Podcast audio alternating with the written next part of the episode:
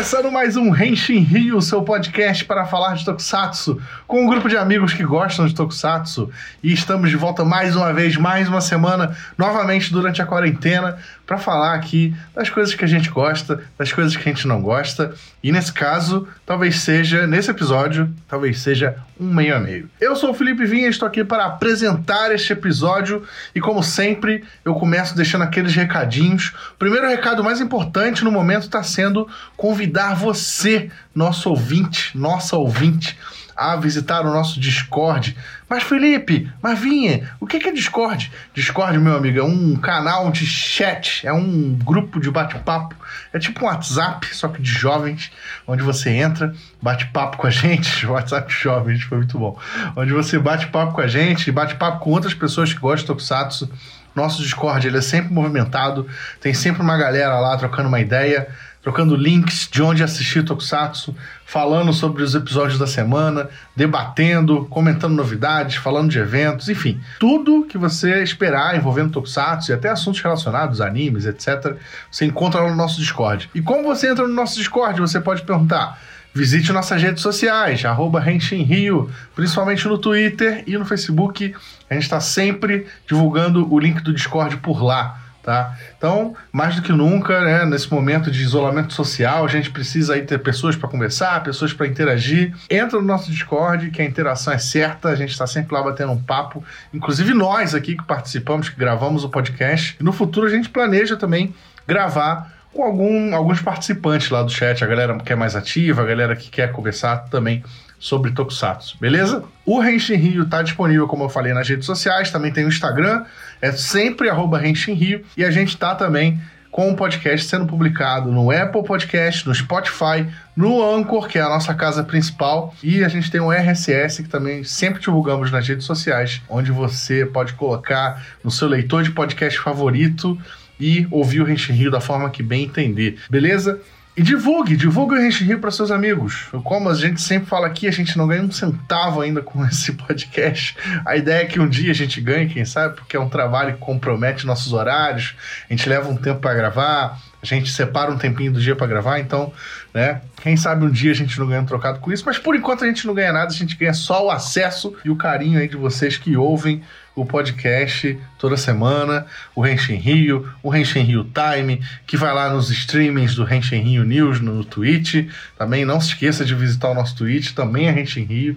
Assina por lá, o William sempre está comandando lá, apesar dele estar. Tá, ele vai passar um tempo afastado agora por motivos pessoais, mas não se preocupe que o Renshin Rio News vai continuar assim que possível. Beleza? Esses são os recados iniciais e vamos falar do episódio da semana, do assunto da semana. A gente vai trazer aqui um debate, uma discussão sobre os vilões do Tokusatsu, né? A gente está numa época que existem aí muitos bons vilões sendo aparecendo em Tokusatsu, sendo construídos. A gente tem grandes vilões do passado também, alguns inclusive que retornaram. Não são anti-heróis, vale lembrar, mas são vilões mesmo, inimigos, né? pessoas mais, pessoas ruins, que, querendo ou não, são necessárias em qualquer história Normalmente você precisa de um vilão, nem sempre toda a história tem, mas às vezes é bom ter, né, para fazer o contraponto dos heróis. E em alguns casos os vilões eles se destacam mais do que os heróis até, né? Como a gente vai falar com alguns sobre alguns aqui nesse episódio. E para falar comigo de vilões nesse episódio, eu estou aqui junto com o Wilson Borges. Fala aí, Wilson. E aí galera, beleza? Hoje vamos fazer igual aquele filme da Disney, em que os vilões são protagonistas. Vai, vai ter musical e tudo. Você tá falando de Descendentes? Ele mesmo. Não fala mal. Me fugiu o nome. Não fala segundo. mal de Descendentes, tá? É, e também tô com o Igor Rangel. Fala aí, Igor. Fala galera. O vilão nem sempre é necessário para uma trama, mas para esse assunto aqui ele é um mal necessário, né? É o mal necessário, tá aí o Igor sempre com as suas piadocas de tiozão. Beleza! e com essas apresentações dignas de grandes vilões do Tokusatsu, vamos começar o nosso episódio. Henshin. E bom, como sempre, aqui o nosso querido amigo pauteiro Wilson Borges, né, começou aqui nossa, a nossa pauta para esse episódio falando do primeiro vilão do Tokusatsu, que também foi o primeiro personagem do primeiro Tokusatsu lançado na história, que foi Godzilla, né? O grande lagarto radioativo, réptil radioativo. Ele nasceu como uma grande ameaça à humanidade. Depois de várias transformações e modificações, ele às vezes era transformado em aliado da humanidade, voltou a ser vilão, né? Voltou, ficou ali no meio termo durante muito tempo, mas querendo ou não, o primeiro personagem Tokusatsu do primeiro Tokusatsu também é um vilão né, Wilson? Fala aí, você que tem a nossa autoridade em Godzilla na casa. Sem dúvida, né, cara? Não tem como a gente falar de vilões em Tokusatsu e não, não citar o Godira. Foi, tipo, literalmente isso, né? Tanto por contexto histórico, que sabe, a gente já falou mil vezes sobre isso aqui no podcast, então não vamos nos repetir muito. Mas é isso, cara. Ele é uma ameaça chegando na cidade, explodindo tudo e tem que lidar com isso. É, mas diferente do que a gente tem muito do conceito de vilão, né? Ele é um, é retratado como um animal, ele não tem intenção, ele não tem é, malícia no que está fazendo. Ele é um bicho passando. Coincidentemente, tinha uma cidade por onde ele estava passando, né? Mas ainda assim. Talvez a maior diferença do Godzilla para os outros vilões que a gente vai falar aqui é porque, de fato, ele é tratado como um vilão, mas na verdade ele é uma força da natureza, né? Então ele não tá destruindo a humanidade porque ele é, porque ele é mal, porque ele só quer destruir, ponto final. Ele tá ali meio que dando troco. Ele tá dando troco em cima da humanidade, né? Então a humanidade enxerga ele como um vilão, como um monstro maligno a ser derrotado. Sendo que na real ele é só um, uma força da natureza devolvendo os, os males que os humanos trouxeram para a natureza. Então, no, no, no fato, assim, o Godzilla é o nosso vilão e nós somos o vilão do Godzilla, né? Inclusive nos filmes agora da Legendary até na adaptação em anime da Netflix, esse conceito de Godzilla como uma força imparável da natureza é levado ao extremo, né? A gente viu que os kaijus no, nos filmes da Legendary, principalmente no King of Monsters, eles são entidades tão, ironicamente falando, gigantescas que eles moldam a natureza ao redor deles, né? Na trilogia da Netflix, o planeta Terra é moldado para se adaptar ao Godzilla, sabe? É uma coisa muito poderosa. Vai negando aquecimento global. Vai negando pra ver o que acontece. E pra tu ver, né, cara, como Tokusatsu é um bagulho que, tipo, é muito à frente do seu tempo. O primeiro Tokusatsu já surge com essa discussão de, de quem é vilão de quem, né? Quem é o verdadeiro inimigo, quem é a verdadeira face do mal ali, se é a humanidade, se é o Godzilla. Então a gente já tem essa, essa divisão, essa discussão em área cinza, né? De, de, digamos, de. Não tem, não tem um. Como é que se fala? Não tem um denominador comum. A gente trata o Godzilla como vilão porque ele tá destruindo a humanidade, mas, tipo, não necessariamente ele é mal, né? Como a gente vê em outros casos. É, e uma coisa que eu queria acrescentar que eu acho bem importante é que eu sempre torci pelo Godzilla. Mas quem não torceu pelo Godzilla tá errado. É, principalmente quando ele não ataca o Japão, né? Sim, principalmente quando não é só o Japão. é, o Igor tá falando aí, mas ele adora caçar monstro, né? No Monster Hunter, matar Pô, os bichinhos e é. tudo. Demais. mas você vê, eu sou tão fã de Tokusatsu que eu fico caçando kaiju todo dia. Henshin. E bom, aí ao longo dos anos, né, no Tokusatsu, a gente teve a evolução, a criação, né, a introdução e a, e a, a evolução dos vilões. Né? Nos primeiros Tokusatsu, principalmente os da Toei, né, que, que são, tipo, os primeiros não, né, mas os, os que a gente mais conhece hoje em dia, as primeiras versões de Super Sentai e Kamen Rider, os vilões eram normalmente organizações malignas, né? É, ou eram representações é, fantasiosas dos nazistas, que foram grandes vilões da humanidade na vida real, é, e isso é indiscutível, né? Se você quiser relativizar isso, eu recomendo o tratamento, né? Ao longo do tempo, isso foi evoluindo conforme o mundo ia mudando, né? A gente passou por uma fase do Super Sentai que ele era muito militarizado, né? Principalmente por conta dessa questão da Segunda Guerra Mundial, da influência que a Segunda Guerra Mundial teve no mundo, da participação que o Japão teve na Segunda Guerra Mundial, sendo aliado aos nazistas, recebendo a, as bombas dos Estados Unidos e tal. Então eles meio que fazem essa meia culpa, né? Quando eles lançam produtos de entretenimento onde eles lutam contra os nazistas ao mesmo tempo que eles mostram, que eles pintam que os nazistas realmente eram os vilões. E aí a gente tem essa, essa militarização em várias equipes, inclusive em equipes que passaram no Brasil. Né? O Changeman é basicamente uma força militar, que a gente está sendo, tá, tá sendo exibido agora na Band, então quem tá vendo percebe isso. Logo na abertura você vê que os caras são militares. E eles combatem uma força alienígena, que ok, já não tem mais aquela cara de nazista, né? Que tinha outras forças do mal de Super Sentai, mas ainda assim tem uma, tem uma organização ali, né? Tem uma como é que se fala? Tem patentes, né? Tem um cara que é o comandante, tem um cara que é o general, então você percebe isso. Você percebe muito essa militarização, não só nos heróis, mas principalmente nos vilões. Às vezes os heróis nem são militares, né?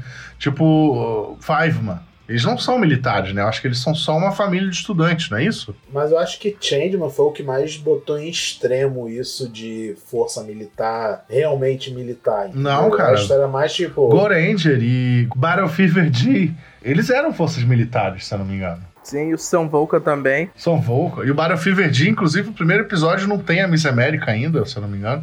E aí eles são convocados pro, pro, pra base e eles chegam lá, é uma base militar mesmo. Os caras estão com uniforme. E aí eles até mostram os inimigos. Os inimigos são. Cara, os inimigos, quando eles aparecem no Battlefield Verde, eles são caricaturas assas do, dos nazistas, assim. É o cara com bigodinho, sabe? É um cara com um uniforme ridículo de exército e tal. E isso fica muito claro nessa época, né? Eu recentemente eu tô vendo o Dynamo e também tem muito de, de, de, referência ao nazismo e um pouco da Guerra Fria, né? Porque é um Sentai científico contra, o Sentai, contra uma organização que vive dentro do centro da Terra, se eu não me engano. Que eles querem dominar acesso superior. E eles articulam planos para acabar com as coisas na, na, na, Terra, mas eles não diretamente atacam os, os mocinhos. Né? Pega um pouco da Guerra Fria. Uma coisa que eu acho legal, né? A gente tá falando assim, ah, os primeiros vilões de Tokusatsu eram baseados em uns nazista-like e tal. É, mas é aquilo, é tudo reflexo do período histórico que está se vivendo. Mas só que a gente pode pegar também, por exemplo, o National Kid. E os vilões do National Kid, eles eram incas venusianos. Sim. Porque tinha toda essa coisa de era começo de sei lá, corrida espacial, então tinha essa, esse fascínio pelo espaço e, e alienígenas e tal, e e essa coisa de povos estrangeiros de terras né, distantes e é tudo um mistério, é tudo confuso e eles incorporam isso em né, como, como uma ameaça, como algo que quer fazer mal e tal e botam o National Kid para brigar com incas venusianos. E é muito legal ver os arcos de National Kid que é tudo assim, é tudo contra os incas venusianos. Sim, são os principais vilões. E outros vilões que agora eu não lembro. É. Eu, os incas venusianos, inclusive, eles têm. A logo deles, eu acho que é, um, é tipo um Z, né? Só que, só que na base deles, é, a logo ela fica tipo dois Zs é, cruzados. E aí lembra, se você reparar bem, lembra a suástica nazista. É incrível, cara. O que os japoneses não, fazem. Pega o, pega o emblema da Choker também. Sim. Não, não precisa nem do emblema, cara. A, a, a, a, a saudação da Shocker é uma saudação nazista. Os caras esticam a mão para frente igual, igual os caras que saudavam Hitler, entendeu? Então, é, é, é, tem ainda muito. E fazer um barulhinho engraçado, mas ainda assim era meio perturbador. O que eu acho engraçado é que até hoje, né, quando aparece Shocker no Kamen Rider, quando aparece um soldado da Shocker, eles ainda usam a mesma saudação, né? Por mais que sejam vilões e tal, os caras não têm medo de mostrar isso até hoje. Teve um episódio especial, não lembro se foi episódio ou em filme, de Kamen Rider Ous, em que o Age fica amigo de um membro da Choker. Aí eles vão fazer eles vão fazer a pose juntos, aí o Osso faz a pose dele e o cara da Choker faz a saudação nazista. É, é muito errado. Eu acho, eu, tu falou aí de, de raças alienígenas e tal. Eu vi um no Twitter esses dias um, um, bad take. É bad take mesmo, assim. Eu não concordei com o cara, mas eu acho que o raciocínio dele tem alguma lógica. Que, tipo, ele fala, ele fala que os inimigos em Kamen Rider normalmente são, são o quê? São grandes corporações, né? São, são empresas mostrando os males da tecnologia, etc. E no Super Sentai, os inimigos até hoje é, normalmente são organizações alienígenas, né? Às vezes é uma organização uma organização militar ou paramilitar, mas ainda assim é alienígena, na maioria dos casos. E aí ele falou que isso é o, é o Japão, tipo, tratando povos estrangeiros como os inimigos, sabe? Porque os alienígenas sempre atacam o Japão, porque eles sempre têm que proteger o Japão dos, dos invasores. E aí os alienígenas, inimigos do, dos Super Sentai, seriam uma metáfora para estrangeiros e tal, e aí Super Sentai teria aquele, aquele pezinho na xenofobia. Eu discordo, eu acho, eu acho que tem lógica você pensar na época que o Super Sentai foi criado, é, o Japão ainda tinha aquelas restrições né, a, a, a estrangeiros, sim, por conta do que aconteceu na guerra. Eu acho que isso tem um fundo de verdade naquela época, naquele contexto, mas acho que hoje em dia não. Acho que hoje em dia não é mais enxer não enxergam mais assim, não só por conta de toda a globalização que o Japão sofreu, passou, mas também porque, cara, alienígenas, alienígenas está tá presente em tudo quanto é mídia de entretenimento, sabe? Cinema norte-americano, seriados norte-americanos. É um negócio que a criançada adora, né? Principalmente porque alienígena você pode usar e abusar de vários designs e visuais interessantes. E traz a facilidade de que, tipo, você não precisa. É, você economiza com, com algum ator, você não precisa ter um ator famoso, porque o cara vai estar tá vestido com uma roupa de borracha, né?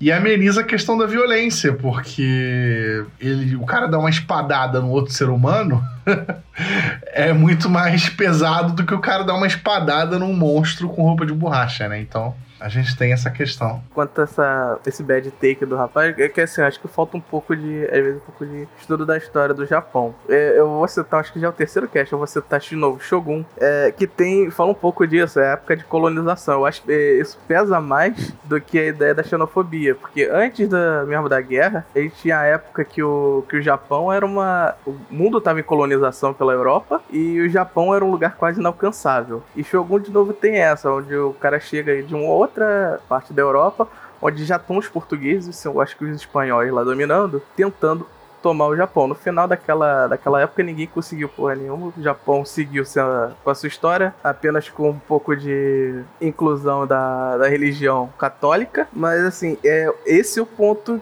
que os centais passam, né? Que é sempre alguém tentando entrar no país pra impor o que quer. Também tem em alguns outros centais também, às vezes a lição é, é sobre o ambiente, meio que do mesmo jeito. O cara chega no, na história no planeta e quer limpar o planeta porque gente, os humanos não estão usufruindo bem do planeta. É, e hoje em dia o cara invade o Japão porque, tipo, os Super Sentais estão ali, mas, tipo, ele, na verdade, ele tá invadindo, ele tá invadindo a Terra. A ideia dos vilões é, é conquistar a Terra, é destruir a Terra. Ou quando não é a Terra, é a galáxia inteira. No caso do. A gente teve por exemplo, Zangiak, do Gokaiger, era conquistar e a galáxia. O Ranger, né? E os vilões do Kill Ranger, entendeu? Que, é que eles conquistaram a galáxia, né? Eles já começam a história vitoriosos, né? No caso, que também foi bem interessante. Aliás, sobre Gokaiger, assim, eles não são nem heróis, né? Nem anti-heróis. Eles são, tipo, eles são vilões mesmo, né? Inicialmente. Por quê? É, pirata não é não é uma figura muito heróica historicamente falando, né? É, porque eles são piratas, eles são ladrões, porque eles roubam o poder de outros centais, né? E eles só querem, e eles só querem se livrar do Zangiak porque eles querem o poder supremo lá dos centais. Eles não querem salvar a Terra. Se você reparar, ao longo de todos os episódios de Gokaiger, eles, eles dispensam a, os agradecimentos dos humanos, até às vezes, quando eles agradecem por salvamento, por derrotar um monstro, porque eles não querem aquilo, entendeu? Eles fazem aquilo porque eles estão lá lutando contra os bichos, os bichos estão na Terra e eles livram a Terra dos bichos. Mas eles querem, eles querem os objetivos deles só e mais nada, né? Aí no final da história, no final da série, a gente tem essa redenção. Eles, né, posam lá para o povo da Terra e tal, e aí sim eles querem livrar a Terra do, do Zangiak, livrar a galáxia do Zangiak. Mas os Gokais, eles são. Eles podem ser encarados como um tipo de proto-vilão. Até porque tem, tem um filme que eles voltam depois e eles voltam como vilões de fato, né? Eles usam roupas pretas, estão todos mauzões e tal. É, é, bem interessante esse ponto de vista que o Gokaiger trouxe. De um filme, o Marvelous, principalmente os filmes de crossover com Kamen Rider, tanto o Marvelous quanto o Decade eram colocados como vilão. Cara, o Marvelous não tá nem aí, justamente. O, o, o próprio Decade, o Marvelous e o Decade, eles são basicamente o mesmo personagem, né? Com a diferença de que o Decade, ele é assumidamente o destruidor de mundos. Ele é o cara que todo mundo deve temer. O Marvelous não. O Marvelous ele tem a fama de ser um pirata espacial, mas ele não tem né, uma profecia por trás dele tal, igual o Decade tem. Mas é, mas é isso. Os dois, os dois são heróis, de certa forma, são personagens que as crianças veem e as crianças se inspiram, mas no fundo, no fundo, eles não estão nem aí pra ninguém, sabe? Eles querem resolver a treta deles e meter o pé. E é isso. O, o Decade, principalmente. O Decade é mais engraçado porque, tipo, pega os primeiros cinco minutos do primeiro episódio de Kamen Rider Decade e já começa falando: esse é o Rider que vai destruir o Sim, mundo. Sim, você. O primeiro episódio começa com ele lutando contra todos os Riders existentes, inclusive secundários de, de cada série, e destruindo todo mundo. é fantástico o início de Decade. Henshin. Ainda sobre vilões, tipo, a gente sempre fala muito, ah, tem uns vilões que são organizações, que são aliens, etc. Mas também tem uma categoria de vilão que é mais para essas séries mais episódicas, que é quando a série não tem uma organização, mas cada episódio tem o bandido comum ou alguma coisa assim. Geralmente, muito nas séries de, de resgate trabalhava mais esse conceito. Metal Hero, depois que eles abandonaram é, a questão, o lado espacial, né, depois de Jasper, principalmente, eles realmente foram pro lado de, de bandido comum, né, criminosos da Terra, até porque os Metal Heroes tiveram uma fase que eles foram é, se passando como policiais, como força de bombeiro, né? A gente teve o, Inspector, que era policial, a gente teve o Brain, que era uma força de resgate. Aí fora da Toei a gente tem o, a série Tômica, né? Que não, não que usam vilões fantásticos, mas ainda assim se baseiam em, em questões de bombeiros, salva-vidas e tal. Mas tem, tem essas fases sim, e assim, é, é uma forma válida de mostrar, até porque essas séries elas têm até um que muito educativo, né? Então se você Tipo, acho que era o Inspector era o Soul Brain que trazia sempre uma lição de moral no final. Meio indireta, assim, tinha sempre aquela lição que você aprendia. Não era igual o He-Man, que o personagem parava e passava a lição de moral. A lição de moral ficava subentendida ali é, quando o vilão era capturado e tal. Então, tipo, eu acho válido também, porque a gente tem que lembrar sempre que Tokusatsu, é, Super Sentai, Metal Hero, Kamen Rider, Ultraman, qualquer coisa desse tipo são coisas para crianças, então, tipo, a gente não tem como negar isso, a gente não tem como é, mudar isso, apesar da gente gostar também. Então tem que ter essas mensagens, tem que ter mensagens de conscientização, mensagens de inclusão, tudo isso que você precisa, né? Para as pessoas crescerem já sabendo como respeitar as pessoas, como viver em sociedade. Então acho super válido também. Isso sempre me lembra. A gente comentou isso no cast do Jasper, né? Mas eu acho uma, o melhor exemplo possível é no próprio Jaspion, quando é introduzido o Magaren, que é introduzido tipo daquele jeito para com aquela mensagem tipo, você tem que fazer o completo oposto do que ele está fazendo agora. Sim. ele, é, ele é introduzido como um mafioso num bar ou puteiro, sei lá onde ele tava, bebida alcoólica, arma para todo lado, ele todo creepy assim. Eu, gente, melhor introdução de vilão em Tokusatsu ever. Henshin. Agora aqui no nosso roteiro tem alguns tipos de vilão, tá? Só pra gente pontuar aqui, vamos passar rapidamente que o Wilson separou. Só alguns leves comentários aqui que são né, os tipos mais usados de vilão no, no entretenimento, em, em, mídias, em filmes, etc. O primeiro deles é o falso doador, que é aquele vilão que finge que está ajudando o, o, personagem, o herói, só que na verdade ele está ali manipulando a, a situação para o seu bem, né? Para o seu fim, para o seu próprio plano. A gente tem algum exemplo desse? Dan Kuroto. Dan Kuroto. Dan Kuroto de Kamen Rider X-Aid, é verdade, Dan Kuroto. É, qualquer episódio que tenha o, o pessoal distribuindo alguma coisa de graça Sim. Tokusatsu, sempre tem um desses. Principalmente Tokusatsu antigo, é verdade. A gente tem o vilão Fera, né? Que é um personagem que ele age de acordo com seus instintos para causar destruição. A exemplo do Godzilla, que a gente já usou aqui no início do cast, por mais que ele tenha essas nuances aí de ser ou não ser o vilão, em alguns aspectos ele é um vilão. Então a gente tem esse exemplo. Pode incluir também os kaijus de Ultraman. Sim, kaijus de Ultraman que são alienígenas também. A gente tem a figura autoritária, que é um personagem que já começa a história, né, com aquele status, é o imperador, é um rei, é um, um, um, policial, sei lá, qualquer coisa desse tipo. E ele usa esse status dele para combater os heróis e, e para crescer mais, né? Esse é o famoso dominação mundial. É, pois é. A figura autoritária eu acho que é a figura, é a figura mais clássica da ficção, né? É, em praticamente todas as mídias a gente tem uma grande uma grande figura autoritária sendo representada que é muito famosa. No Ocidente a gente tem, por exemplo, o Imperador Palpatine do Star Wars, né? Que, que, é o melhor exemplo de figura autoritária que é, representada como vilão. E no Tokusatsu a gente tem um monte, né? Líderes de organizações é, militares, a gente tem é, reis de planetas, a gente tem líderes de uma raça alienígena, enfim, tem um monte porque é realmente a figura mais comum e acho que é mais fácil de ser trabalhada também, porque é o tipo de vilão que você não precisa de tanta motivação, né? É o cara que ele é poderoso, ele é líder de um planeta e ele quer mais poder, e é isso.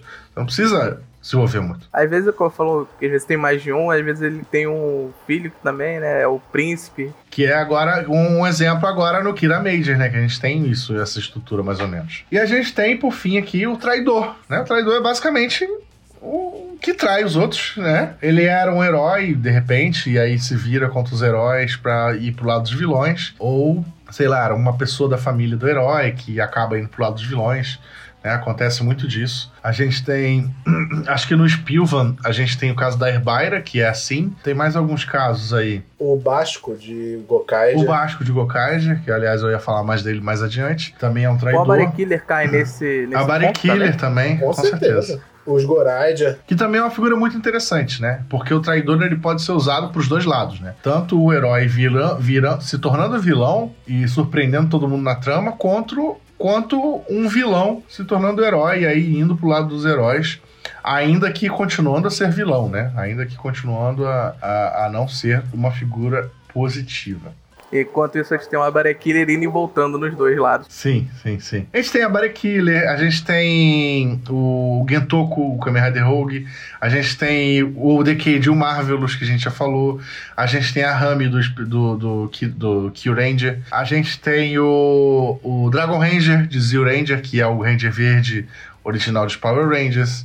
A gente tem, a gente tem o Shadow Moon, que era o irmão do, do Kotaro que vira o grande vilão da série, né? O grande inimigo do Kamen Rider Black é o irmão dele, isso é um dos maiores, uma das maiores, uma das coisas principais da série, vai é tratado ao longo da série como uma motivação do Black. Enfim, é bem comum também e normalmente é um arquétipo bem utilizado. Henshin.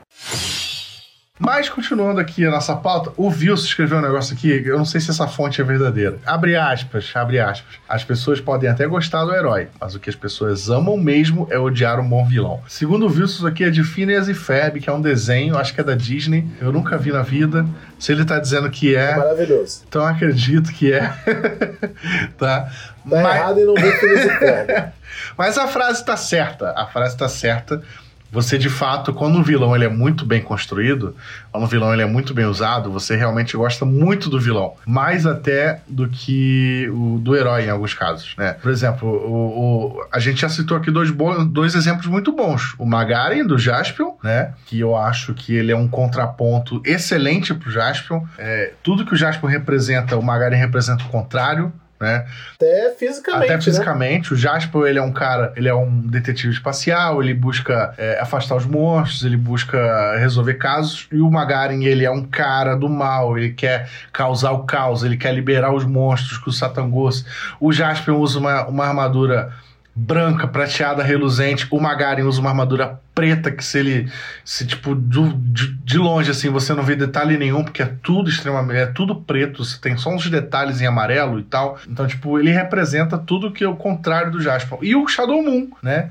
Que é também mais ou menos nesse esquema. Enquanto o Kamen Rider Black, ele é o, o, um cara é, que busca pela justiça, que quer libertar o irmão, que quer libertar a terra do é, Gorgon. É, Gorgon. É, no, é, no, Black, é, no RX, né, que é o Gorgon, né? É, no RX que é o Gorgon, é. No Black é um, é um outro. Não, pô, no Black que é os Gorgon. É o Gorgon. ah, é verdade, verdade. E o Shadow Moon é o contrário. O Shadow Moon é, tem uma armadura prateada, né?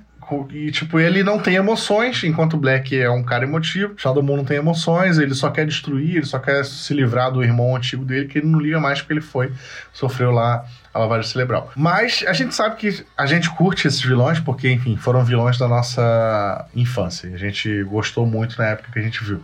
Mas hoje, Quais são os seus vilões do Tokusatsu favoritos aí? Eu queria já citar um bem recente, porque, sei lá, ele tinha um carisma maravilhoso. Chega a ser até da pena de chamar ele de vilão, mas era, que foi o, Weasel, do Rio Soldier. Que boneco carismático. Eu não vi Rio Soldier ainda. Então, que- quem viu Rio Soldier sabe como é que o, o, o Weasel era, né? Ele era um showman. Ele, ele não queria só fazer vilania e cumprir os objetivos de vilão. Ele queria dar um show. Ele queria ser extravagante. Então era sempre muito divertido quando ele fazia os esquemas dele. Eu não vi, cara, eu preciso ver.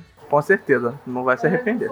Mas e o, o Igor? Tem uns favoritos também? Olha, eu vou falar um que eu tô como meu vilão favorito mais recentemente. É o Príncipe Megiddo do Império Jashinka. Ele, como eu falei, a organização, Império Superior tudo mais, ele é o príncipe do, do Império Jashinka. Ele quer, porque quer provar que ele é o. serve pra ser príncipe. Ele tá sempre na linha de frente. É o cara que sempre tá criando os planos malignos pra tentar derrotar os Dynamo. No primeiro episódio ele já. Ele tem, eles são uma organização que o status dele é medido por caudas, né? Logo no primeiro episódio ele já perde uma cauda só de bobeira por ele tentar lutar com o Red. Mas ele não desiste. Até o final ele tá sempre lá marcando, ele é o principal fronte da trama. Eu adorei esse personagem. Fora a- o figurino dele bem general japonês, né? Shogun japonês também. Preciso ver também. É outro Sentai que tá na lista, mas eu vou ver, vou ver. E um dos seus favoritos? Cara, além, do, além dos que a gente já citou aqui, Shadow Moon e Magaren, que eu acho muito bons mesmo, né? Não é só a nostalgia falando mais alto. Eu, cara, eu acho que o Basco é fenomenal. O Basco de Gokaiger. Eu acho ele incrível. Eu acho ele incrível, não só por usar muito bem o, o, o arquétipo de traidor, mas por ser o cara. Cara, ele, ele dava medo nos outros integrantes do Gokaiger, porque ele não era um cara fácil de, de vencer. Ele tinha aquele poder lá de invocar o- os centais, os sextos centais. É, sextos não, os extras, né? Ele invocava os extras. E, cara, ele era muito forte, ele lutava muito. Ele é um cara que, tipo, quando ele aparece, ele é sempre debochado. E ele desperta uma fúria real no, no, no Marvelous, né?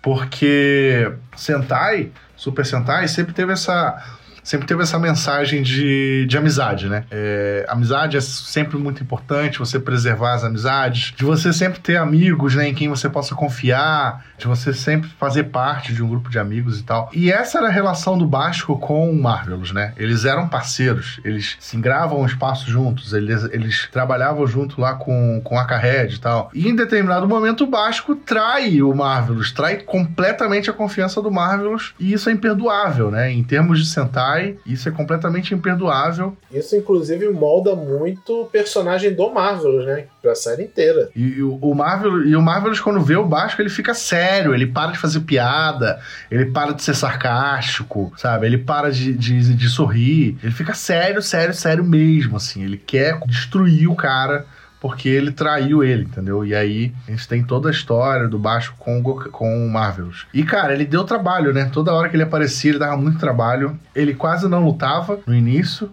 né? Ele invocava muito o- os, os Rangers. Depois que ele ganha aquela forma monstruosa dele mais pra frente, né? E aí tem um episódio que eu acho que ele também roubava os poderes dos Sentais, né? Junto com competindo com competindo com os Gokais. E aí teve um episódio que ele rouba o- os poderes dos três Sentais que passaram no Brasil na manchete, né? Que foram o Changeman, o Flashman e o Gogo Five. Né? Ele rouba ao mesmo tempo os três poderes do- dos Sentais que passaram no Brasil, desses Sentais que passaram no Brasil. Eu acho esse um dos melhores episódios, porque, se eu não me engano, é um dos. Acho que é um dos últimos episódios que ele aparece, se não for o último. Eu preciso rever. Não, card. não é o último não, mas é pra. é da, do arco de fechamento dos- da, da junção dos Sim, sim, poderes. sim. É quando tá faltando pouco pra eles conseguirem todos os poderes dos Sentais. E aí, tipo, e aí tem uma luta fenomenal entre os Gokages e ele, entre os Gokages e os Rangers que ele invoca. Enfim, eu acho o Basco incrível. Eu acho que mais vilões deveriam ser como Basco. E eu gosto também da. Eu gosto muito da dupla de Go Busters, né? Que a gente tem o Enter e a Escape. Mas aí eu, eu, eu gosto deles no sentido visual. Eu acho que eles têm um visual maneiríssimo que poucos vilões de Sentai usaram. Felipe, seja honesto. Fala, eu, eu tinha crush nos dois. Calma, eu vou chegar lá. Eu vou chegar lá, eu vou chegar lá. Eu vou chegar lá. Porque assim como o Basco, eles têm esse visual humano, né? Que depois eles assumem um visual monstruoso e tal. E eles têm esse visual humano que é pouco usado em Sentai. Sentai gosta muito de usar monstro de borracha e tal. E, cara, é, é como o Wilson falou, eles são lindos, né, cara? Misaki Amani como Escape. Misaki Amani como Escape é uma das personagens, é uma das, das mulheres mais gatas que já passaram em todos os Sentais da vida. Não, mas falando sério, gosto muito deles também, principalmente pela ameaça que eles trouxeram. Toda a questão da Escape ser manipulada pelo, pelo Enter em determinada parte da história é muito bem trabalhada também, até o ponto que ele esmaga ela com o robô. Cara, eu acho aquela cena muito forte para um nível, para o padrão de Sentai. Eu acho também muito trabalhado. Mas o Basco, eu acho que entre todos os vilões, de Sentai, de Kamen Rider, de tudo de Tokusatsu, acho que o Básico é meu favorito. A gente tem que citar alguns aqui, que o, o William, ele não tá participando do cast, mas ele mandou no WhatsApp. É, alguns vilões memoráveis, que tem o Belial, de Ultraman. Não, Belial. Belial é um show à parte. Fala aí do Belial, fala, fala do Belial. Que se for dos Ultraman, tudo, cara. O Belial, cara.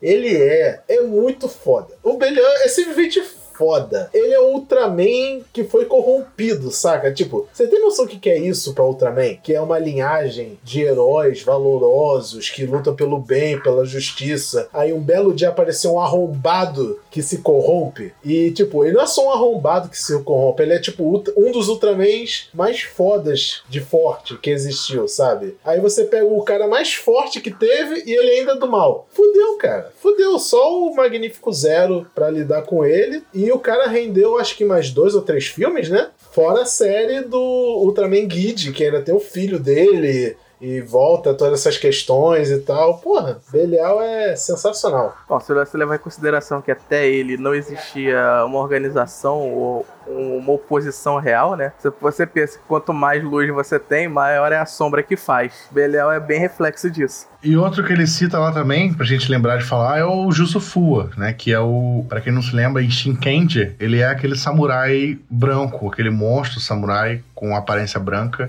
e vermelha, né? Que ele se encaixa naquele arquétipo que a gente falou do vilão que troca de lado, mas não deixa de ser vilão, né? Ele tem, ele é um cara que ele quer enfrentar um mais forte, e aí por isso ele desafia o, o Shinkenhead ao longo da série inteira, e no final a treta dele é só com o Shinkenhead. Ele só quer vencer o Shinkenhead até o, até o tempo. Ou, ou vencer ou ser vencido, né? E no final a gente tem a participação dele. E ele também tem uma forma humana, porque ele é um samurai que foi corrompido. É, inclusive, quem interpreta ele é o Mitsuru Karahashi, que fez Kamen Rider Faizo. Se eu não me engano, ele era um dos Ofenox lá. Aquele Ofenox que é mais bobão. Eu esqueci o nome. Que, que é um dos principais que foi até o final da série. E o Karahashi nesse papel tá incrível. Eu gostei muito dele nesse papel. Apesar de eu ter gostado dele em Faizo também. E é um grande vilão também. É um vilão muito memorável. E tem o, o Boba, né? Do Changeman, que é muito parecido aí com, com o Fua também, que a gente acabou de falar. Apesar de ser muito mais vilão, né? No final ele tem a redenção dele, que ele só queria lutar com o Change Dragon, ter uma luta justa com o Change Dragon. E a gente tem aí aquela grande cena, aquela famosa cena do, do Change Dragon com, contra o Boba no, no pôr do sol, né? Que é uma das cenas mais icônicas de, de Changeman. Aproveitando esse. A gente tá pegando esse termo antigo, né? De série que passou no Brasil, eu quero citar também a rivalidade da Princesa Iga com o Taqueiro de Mashkina, que tinha essa rivalidade da, sei lá, uma, temos uma representatividade feminina até no lado dos vilões, entendeu? Porque a gente tá falando aqui de vilões, mas a maioria deles é. Ah, é? É homem. Bem, né? bem lembrado, era a, os poderes que o Basco roubou era Changeman, Flashman e Maskman, não era Google Five, não. Eu confundi. Porque Maskman passou na manchete, eu acho também. E eram justamente. O, o Basco ele roubou justamente os centais da manchete. Eu não sei se isso teve uma. Se isso foi combinado com a Toei e a Sato Company ou algo do tipo, mas ele roubou. Olha, a Toei já deu provas o suficiente que eles têm um olho bem grande aqui no Brasil. Sim, sim. Porque não é, porque não é possível, muitas cara. Não é possível. O, cara, o Basco roubar justamente os poderes de dois, três centais que passaram na manchete. É muita coincidência isso. A gente teve aí o filme do Zio Overquartz, que teve um, um saudosista que eh, tem a forma do Kamen Rider Black RX. É, muito, é muita coincidência. Vamos encaminhar aqui pro final porque eu queria deixar a principal mensagem que a gente queria passar com esse episódio. Que assim, é, a gente gosta muito desses vilões que a gente falou. A gente acha eles personagens incríveis.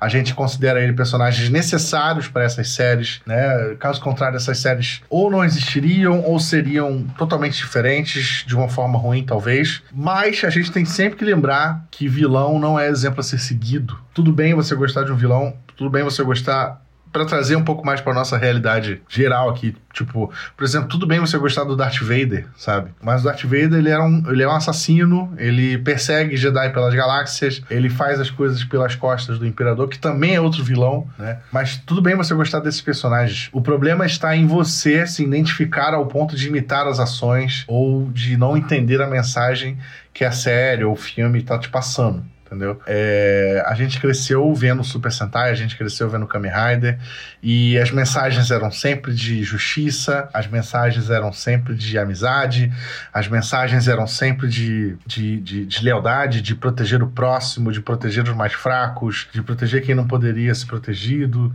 entendeu? E eu acho muito, muito, muito surreal como a gente tenha crescido e exista pessoas na nossa geração, na nossa mesma geração, que cresceu vendo as mesmas coisas, se comportando como os vilões, sabe? Se comportando, torcendo para os vilões de hoje em dia da vida real, né?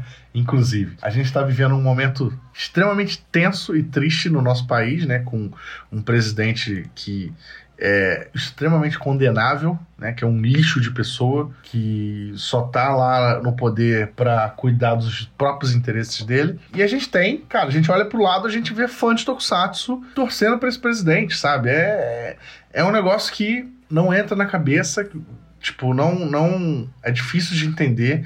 E não só de Tokusatsu. A gente tem pessoas que.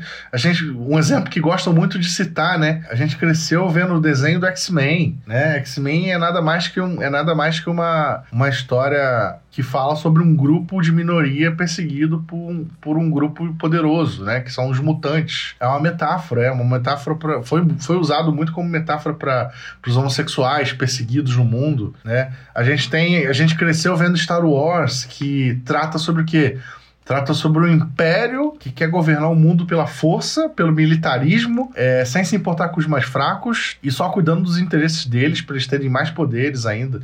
Ô Felipe, você deve lembrar, é, como é que é a frase da, da Padmé quando tá tendo o conselho lá e surge o Império Galáctico. É, eu acho que é porque é assim que a democracia morre, uma coisa assim, né? É, é assim, é assim que a democracia morre, com uma salva de palmas. É, é, a gente tem exemplos e não faltam exemplos. As pessoas sentam, assistem esses filmes, assistem essas séries e, e não absorvem a principal mensagem delas, né? A principal mensagem de ser uma pessoa boa, a principal mensagem de combater injustiças, a principal mensagem de ajudar sempre que possível quem precisa ser ajudado, né? E aí, em vez disso, estão batendo palma para um maluco que, tipo, tá morrendo gente no país que ele governa e ele não tá nem aí. Ele, ele literalmente disse, e daí? A gente tá encarando um, um, vírus mortal que tá matando um monte de gente no país e o cara não tá fazendo nada a respeito e o que ele devia estar tá fazendo, ele tá criando mais treta ainda com outras pessoas que não tem nada a ver com a história do vírus, entendeu? Ele não tá nem aí mesmo.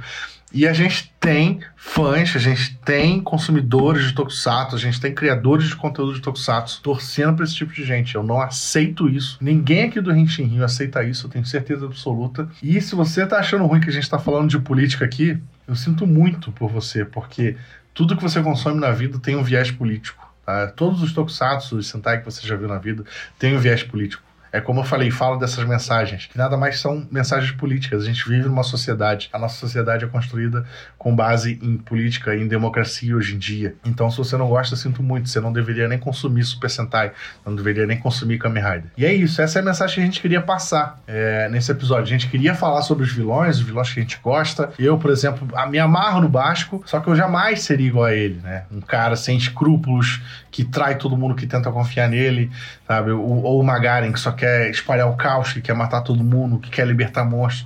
Cara, é, é, a ideia é essa.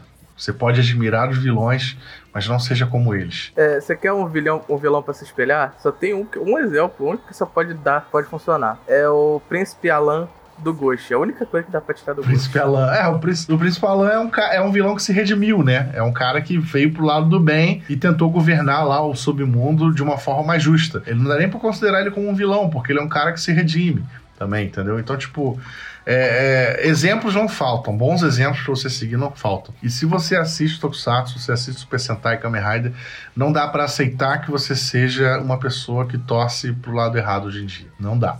Por mais, ah, eu sou uma pessoa importante, eu sou não sei o que, não sei o que lá. Não, não, não, não tem papo.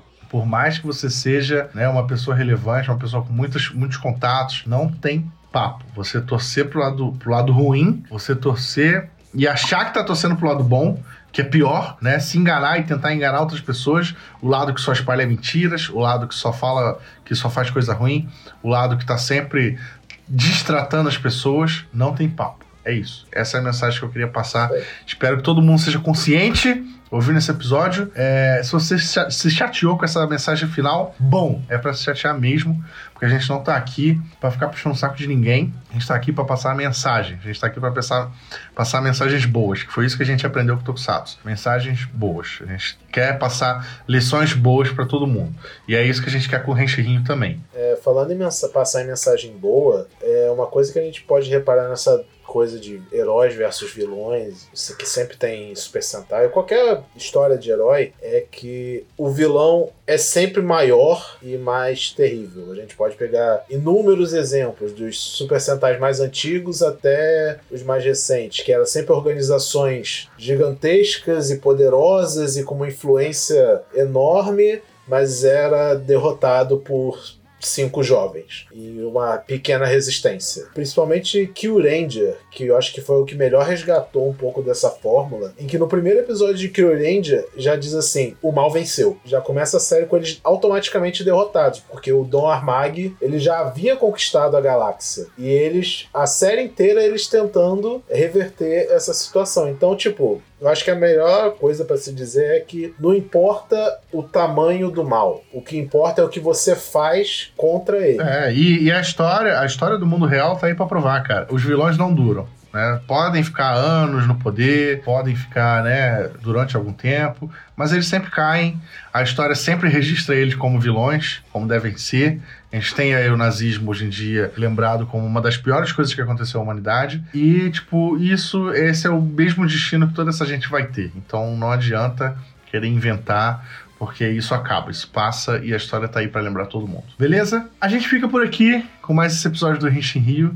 É, esperamos que você tenha curtido. É, manda mensagem pra gente nas redes sociais, arroba Rio, Instagram, Twitter, tudo. Fala qual é o seu vilão favorito, né? interage com a gente. E não se esquece, entra no nosso Discord, fala com a gente lá, bate papo, né? fala, é, troca uma ideia. É, vamos ver o que, que você gosta de ver, quais os seus vilões favoritos e tudo mais. Olha, uma coisa que eu fico sempre feliz de ver é quando, tipo, eu vejo a galera conversando no Discord e a gente nem tá presente no momento, sabe? Tipo, não é só a galera chegando para falar com a gente. É, a galera já chega lá, começa a puxar papo e vão falando, vão falando, e às vezes a gente nem entra no assunto, sabe? Então a galera já tá se reunindo para encontrar os amigos para falar de Tokusatsu. Sim, totalmente. Isso é bem legal, porque o chat acontece independente da gente estar lá. Isso é muito maneiro mesmo. Então entra, entra que o Discord é maneiro, tá? E não tem confusão lá, a gente sempre bate papo com todo mundo, é todo mundo muito legal. Ficamos por aqui, agradeço aí a presença do Igor e do Wilson. E eu também vou desligando por aqui. Até a próxima, até o próximo episódio do Renshin Rio. Valeu, galera. Tchau, tchau. Valeu, galera.